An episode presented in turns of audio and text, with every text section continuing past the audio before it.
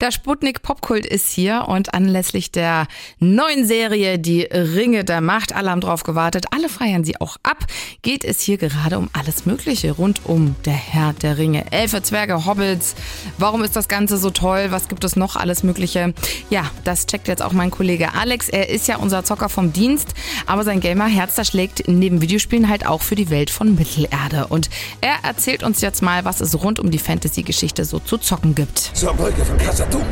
Die großen Abenteuer aus der Herr der Ringe neben Filmen und Büchern auch als Videospiele zu erleben, wirkt wie der feuchte Traum eines jeden Tolkien-Fans. Zum Glück hat die Geschichte der Mittelerde-Games viele Highlights zu bieten, aber auch die ein oder andere Kuriosität und leider auch ein bisschen Grund zur Trauer. Alles begann mit dem Schmieden der großen Ringe. Naja, nicht ganz, denn bevor die Filmtrilogie die Kinos eroberte, gab es schon frühe Versuche, die Geschichte des einen Rings als Videospiel umzusetzen. In den 80ern und 90ern erschienen auf diversen Retro-PCs und Konsolen einige Herr der Ringe-Spiele, die aber maximal moderate Erfolge hatten und an die sich heute kaum noch wer erinnert. Ich kenne die Hälfte von euch nur halb so gut, wie ich es gern möchte und ich mag weniger als die Hälfte von euch auch nur halb so gern, wie ihr es verdient. Als dann aber der Regisseur Peter Jackson mit seiner Herr der Ringe-Trilogie Filmgeschichte schrieb, brach auch eine Art goldenes Zeitalter für alle Gaming-Fans an.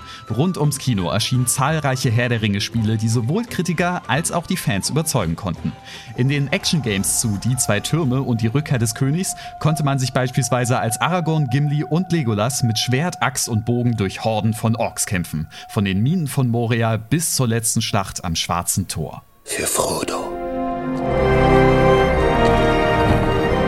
Aber auch andere Genres wurden gut bedient. Rollenspielfans konnten sich über das dritte Zeitalter freuen und für alle StrategInnen gab es die Schlacht um Mittelerde-Reihe, in der man das Kommando über die Truppen des Guten und des Bösen in vielen epischen Schlachten übernehmen konnte. Reitet nun! Reitet zur Vernichtung und zum Ende der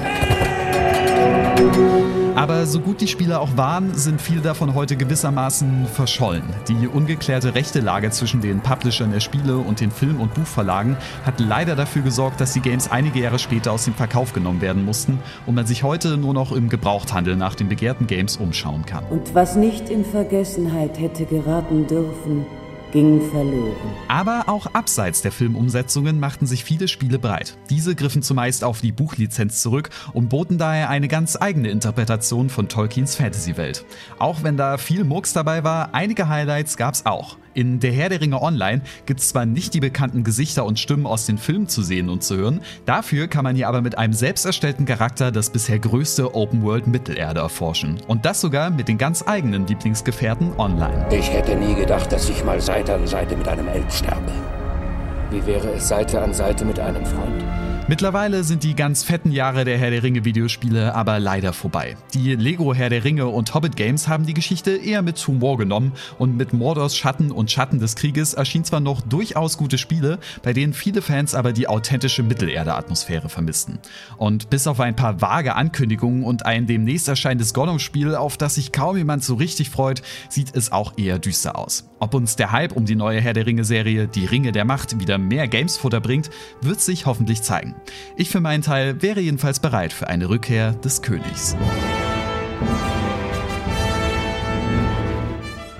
Also, da gibt's auf jeden Fall eine Menge, was ihr spielen könnt, jetzt wo der Herbst kommt.